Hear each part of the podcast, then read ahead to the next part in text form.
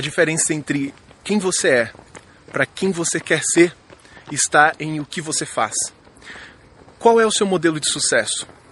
Você precisa de um modelo de sucesso para que você veja o que essa pessoa faz, para que você comece a fazer. Porque é justamente esses detalhes que fazem com que você se torne o seu modelo de sucesso. E você fala, eu não preciso de um modelo de sucesso.